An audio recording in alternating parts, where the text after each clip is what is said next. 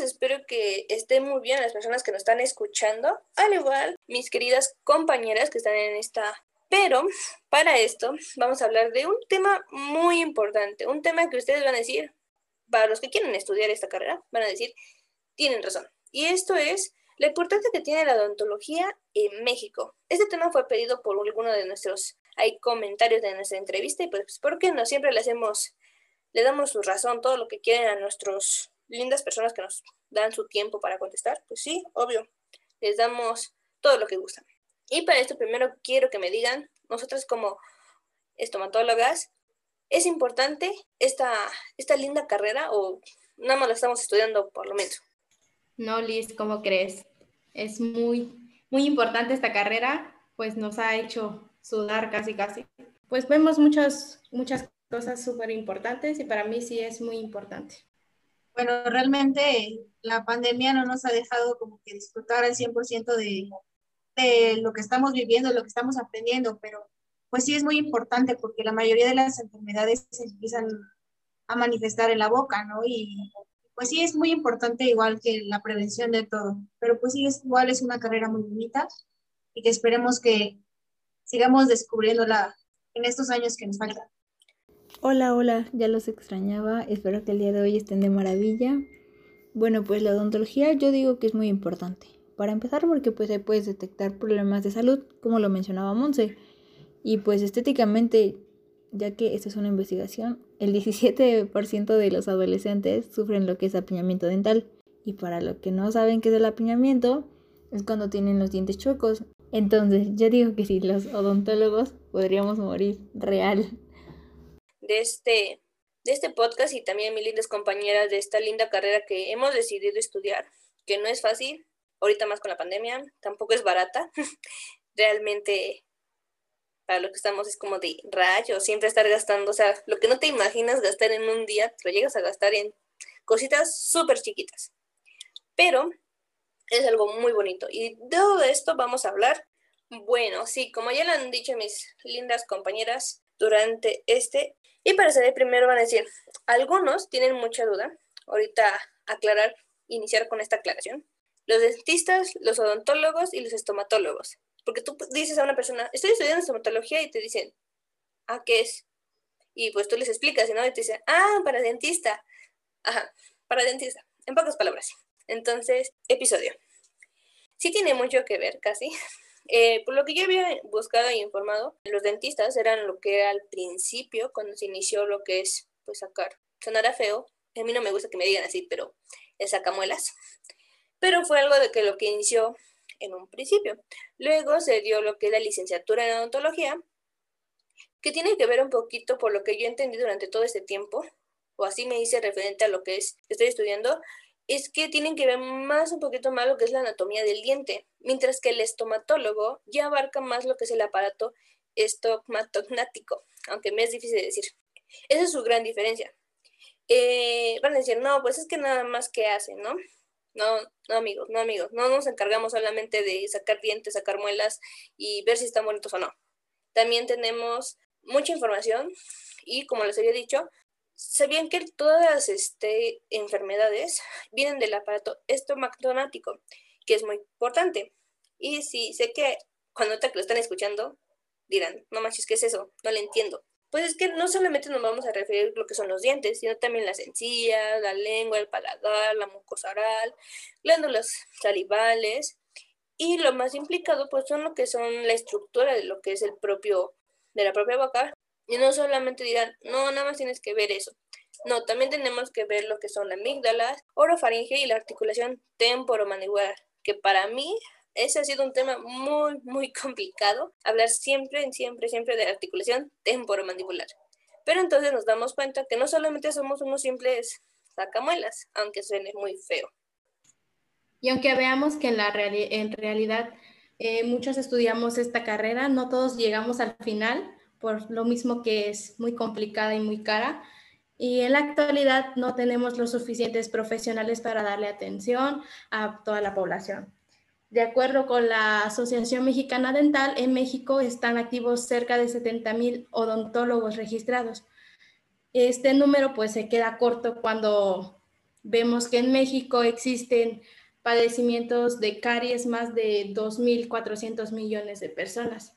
Nos hacen falta muchos más odontólogos, estomatólogos. Eso es su definición de lo que son dentistas, odontólogos o estomatólogos.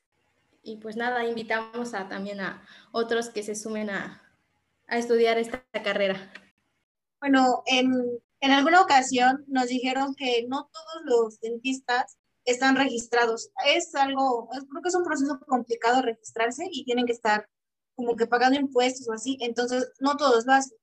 A lo mejor hay unos poquitos más que, que pues no están registrados, ¿verdad? Y pues sí, yo siento que, aunque como bien dicen, es cara la carrera y muy cara, porque por ejemplo, en, en un ratito vas al depósito y por tres, cuatro cosas ya pagaste miles de pesos, ¿no? Porque la verdad sí es muy caro y, y sí cuesta comprar las cosas, pero sabemos que en algún momento nosotros vamos a poder ayudar a las demás personas. ¿O cómo ven ustedes? Bueno, Paus, cuéntanos, ¿de qué otra cosa vamos a hablar? Y bueno, probablemente las personas se preguntan cuánto gana un estomatólogo. Y lo más importante creo que es cuánto gana aquí en México. Pues claramente sabemos que en el país el salario no es muy bueno que digamos. Y bueno, a ver, en cifras, actualmente pues esta profesión tiene un salario promedio mensual de 24 mil pesos en México. Mensual, amigos, escuchen bien.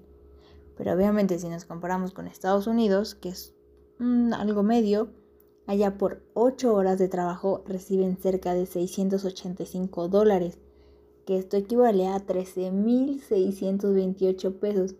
Y solamente por 8 horas, ¿eh? Y bueno, según una página de internet, los países con los mejores salarios es España, Suiza, Noruega, Canadá, Estados Unidos y Nueva Zelanda. Así que si quieren estudiar esto, pues ya saben, pónganse las pilas.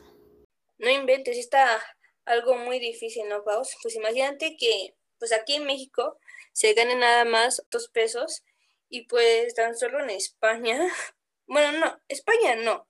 A mí me sorprende realmente Canadá. O sea, imagínate, o sea, no, realmente me sorprendo. O sea, realmente yo quiero irme al extranjero para ganar esa cantidad. Imagínate tan solo cuánto está ganando un simple, pues, mexicano. Y eso es un promedio, pues, no sé, a lo mejor lo sacan de ciertas instituciones, pero en particulares, o sea, yo siempre he visto que hay muchos consultorios particulares, pero o vacíos, o sin mantenimiento, o muy como que no tanto del agrado para una persona. Pero pues ahí están, ahí va la gente al fin y al cabo, porque pues siempre se va a buscar también, buscar un, un dentista que no te cobre tanto, porque hasta para este mexicano es un poquito chistoso, ¿no creen? Que es de su salud y pues no le importa, entonces busca como que lo peor, lo peor, lo peor, y pues realmente no, no pagar cierta cantidad porque se les hace caro. Sí, tienes razón. Nada más, por ejemplo, poniendo en como que en comparación, en México es muchísimo más, este, menos dinero, y mucha gente viene de, por ejemplo, nada más de Estados Unidos, viene a México a atenderse los dientes, bueno, en realidad todo, porque dicen que el servicio de odontología es muy caro en Estados Unidos prácticamente regalamos todo nuestro trabajo y todos los años que nos costó estudiar, ¿no? Pero bueno, ahora, en otra cosa, vamos a hablar de cómo nos afecta y cómo está afectando la, la pandemia en la estomatología. Sabemos que no consideran a esta profesión como de, de alto riesgo de contagio, pero pues realmente es una de las profesiones con más riesgo de contagio, porque trabajamos de 15 a 30 centímetros de la boca del paciente. Muchas veces el paciente llega y aparentemente se ve bien, se ve sano, pero nosotros no sabemos y si está, por ejemplo, en, en la etapa de incubación de la enfermedad, y puede ser que él llega y se siente bien, está sano, entonces nosotros lo atendemos y aunque sí tenemos muchas protecciones para, para el virus, realmente antes de que, de que existiera esta pandemia, los dentistas ya tenían unas, unas medidas de bioseguridad, ¿no? Siempre lo han tenido, pero pues con ello ha aumentado más. Entonces, pues nosotros atendemos a nuestro paciente y sabemos que dentro de la práctica existen microgotículas que pues salen de la cavidad y pueden llegar al aparato respiratorio del odontólogo. Entonces, pues puede llegar a contagiarlo si el paciente está enfermo, ¿no?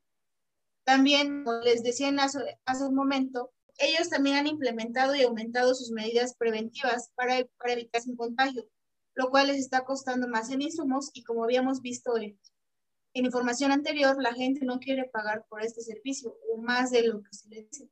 Muchas veces, bueno, yo he visto que ahora ya intentan cobrar, no sé, a lo mejor 50, 100 pesos más en, de la consulta y, se les hace caro a la gente y ya no regresan, pero pues simplemente es por prevención, ¿no? Porque a la entrada pues hay que sanitizarlos, hay que darles un cambio de cubrebocas, un lugarcito donde lo pongan y muchas cosas así. Entonces, pues siento que deberían tomar más en cuenta a, esta, a este rubro de la medicina, ya que pues sí es muy importante, ¿no? Nosotros ah, tratamos de prevención y también curativo, entonces siento que le deberían de dar más atención y como que en cierta parte respeto para que se den cuenta que pues sí somos eh, riesgo alto de contagio. Pues sí, este, Monse, la verdad es que con esta pandemia sí lo estamos viendo muy difícil y yo pues, bien, para que vean que soy bien buena, que somos, somos personas muy lindas, estas cuatro chicas de este podcast, le vamos a dar este publicidad a Dental Tips del profesor. Este, este profesor hace, si no me recuerdo, se fue como hace dos o tres, dos meses, eh, subió una crítica sobre lo que es este nuestro presidente, en el cual muchas personas hacen el comentario de qué onda, qué va a pasar con lo que son los odontólogos, por qué su aplicación de la vacuna va a ser hasta el final, por qué es esto si nosotros estamos más en contacto, como había dicho este Monse, en lo que es la cavidad bucal. Imagínate qué es la probabilidad de que nosotros nos enfermemos. Y viéndolo así como que ya de otra forma, ya viéndolo no como un simple estudiante, ya viéndolo como un profesional, o sea, sí está complicado. Y el profe, este profe sí daba ciertos, ciertos comentarios sobre de que no era justo. ¿Cómo es posible que a nosotros, hasta el último, ya ciertos, ciertas personas de ciertas profesiones, se les aplique antes que nosotros? Al fin y al cabo, pues nosotros no vamos a comer del aire y tenemos que seguir trabajando. Y muchas personas, me imagino que parte de los doctores siguen laborando porque pues no se pueden quedar con, ah, no, está la pandemia y pues no, no voy a trabajar, no voy a comer, pues no, ¿verdad? Sería como que algo, algo tonto. Entonces, creo que ahí también entra un poquito de lo que nos está llegando a afectar, pero ahora como un proceso de, del gobierno, de que no le da gran importancia a nuestra gran carrera que tenemos y que es súper importante. O sea, tan solo habíamos visto en alguna clase que pues eh, México es uno de los principales países con lo que es este caries y no existe una prevención, o sea, así normal, como si no les llegara a, a importar. Sí, de hecho, si no me recuerdo, en la conferencia de hoy del presidente, dijo que, ah, porque se manifestaron un grupo de dentistas y de médicos privados donde exigían que en la siguiente etapa se les vacunara a ellos, ¿no? Porque pues igual somos parte importante. Y dijo que no, que nos esperaran a su rango de edad. Imagínense que sea un, un dentista egresado con, no sé, unos dos, tres años de, de egresado y que ya trabaja. Entonces, pues le va a tocar hasta el final, ¿no? Porque pues no quiere dar prioridad a lo que, a lo que realmente interesaría. Pero bueno, eso ya son temas aparte. Y bueno, ahora vamos a dar una algo bueno, algo que motive a, las personas que nos escuchan, que a lo mejor, no sé, de pura por destino decidieron escuchar y a lo mejor ya están ahorita en tercero de bachiller preparatoria eh, buscando lo que es su, su carrera. Es algo muy difícil. O sea, casi casi a los 18 años tenemos que elegir una carrera que va a ser para toda la vida. Algo muy complicado. Pero para eso le vamos a dar algunas cosas que el por qué, pues a nosotros, ¿por qué nosotros le damos esa importancia, ese amor? Y esto va de mí, que lo importante de esta carrera es devolver una sonrisa a lo que son las personas, que no, que ya pensaba no tenerla y estaba perdida. Hacer que nuestros pacientes también reflexionen sobre lo que es una confianza y una autoestima también con esta esta linda sonrisa que pueden dar. Y por qué no algunas personas con una pasión y un sueño que va a dar algo de alegría. Yo lo veía mucho, el por qué este es mi, mi lado bueno. Hace tiempo en... Sí, yo también veo TikToks, ¿por qué no? Lo saqué de ahí, ¿por qué no? es de, este, de una persona que nació sin lo que son este, los dientes. Eh, está su dentista, que era su hermano, y le hacen lo que todo es una prótesis bien bonita. Y en el momento de que se la pone, no sé realmente, desconozco, el por qué hasta tenía como 28 añitos ahí, no sé por qué se lo pusieron apenas, pero el momento de que se la pusieron y por primera vez tuvo una sonrisa, o sea, realmente cuando se vio el espejo, o sea, se puso a llorar. Y no sé, a mí también como que sentí, dije, no inventes, o sea, imagínate vivir toda tu vida sin dientes. Quieras o no, los dientes te dan una forma. Esa persona le tomaron su foto y, o sea, realmente su, su carita se veía triste, desanimada, no sé, sin, sin algo bueno.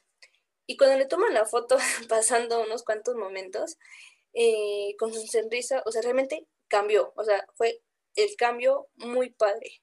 Entonces, algo bueno de esta carrera es darle una autoestima a, nuestros pacientes.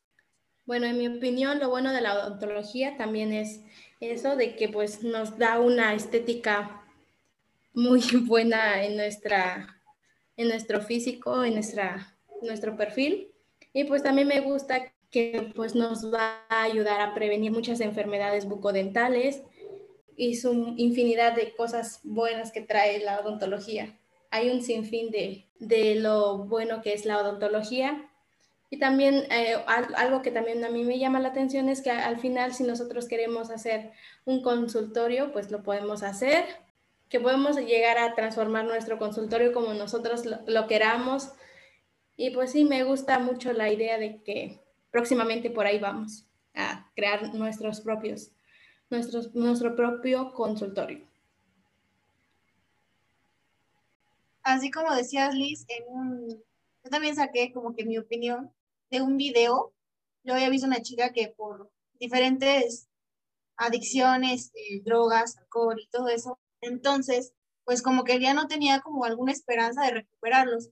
El caso es que a lo largo de los años llega con un, con un buen dentista que le pone una prótesis completa y pues ella está muy emocionada, ¿no? Porque dice que a raíz de esto, de, estar sin dientes completamente, ella no podía comer, entonces escudaba, escudaba su delgadez en, en capas y capas de ropa. Entonces dice que llegó un punto en el que ya estaban a punto de ponerle una sonda para que se porque pues no podía, ¿no? Entonces llega con este doctor, le pone su prótesis después de, muchos años y la lleva, el doctor y su esposa la llevan a, a cenar. Entonces a la chica la ves muy emocionada, o sea, se pone a llorar porque probó por primera vez, después de mucho tiempo, una hamburguesa. Entonces dice que se siente muy bonito volver a comer después de tanto tiempo, ¿no? Entonces siento que algo bueno de la odontología es que, pues también de cierta forma damos felicidad a los pacientes al hacerles un procedimiento, ¿no? Exacto, y es que ver que por fin puedes sonreír sin temor a que se burlen de ti o hagan malos comentarios es realmente agradable. Ahí les va una historia personal. Pues yo padecía de apiñamiento dental hace unos añitos y como pues niña, no sonríes por temor a que alguien diga o, haga algo, cuando tal vez ellos ni en cuenta. Pero te vas creando como esa inseguridad, el que en las fotos sales con la boca cerrada y que cuando digan la típica frase de sonrisa colgate, pues no puedas sonreír como en los comerciales. La neta está difícil. La cosa está fea.